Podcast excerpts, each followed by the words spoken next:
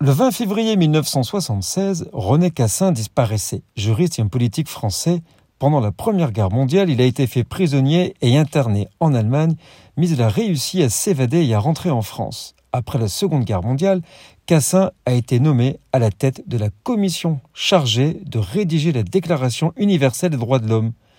Cette déclaration sera adoptée par l'Assemblée générale des Nations unies et lui vaudra le prix Nobel de la paix profondément marqué par les persécutions anti-juives auxquelles il a assisté pendant les deux guerres mondiales, Cassin a été actif dans les mouvements juifs et sionistes de son époque et a participé notamment à la fondation de l'Organisation sioniste mondiale. Également membre du Congrès juif mondial, il a joué un rôle important dans la création de l'État d'Israël en 1948. Sa judaïté lui a valu de nombreuses distinctions notamment la médaille d'or du Congrès juif mondial et la médaille d'or de l'État d'Israël. Il est décédé ce jour en 1976, laissant derrière lui une importante contribution à la défense des droits de l'homme et à la construction de l'Union européenne. Nous sommes le 20 février.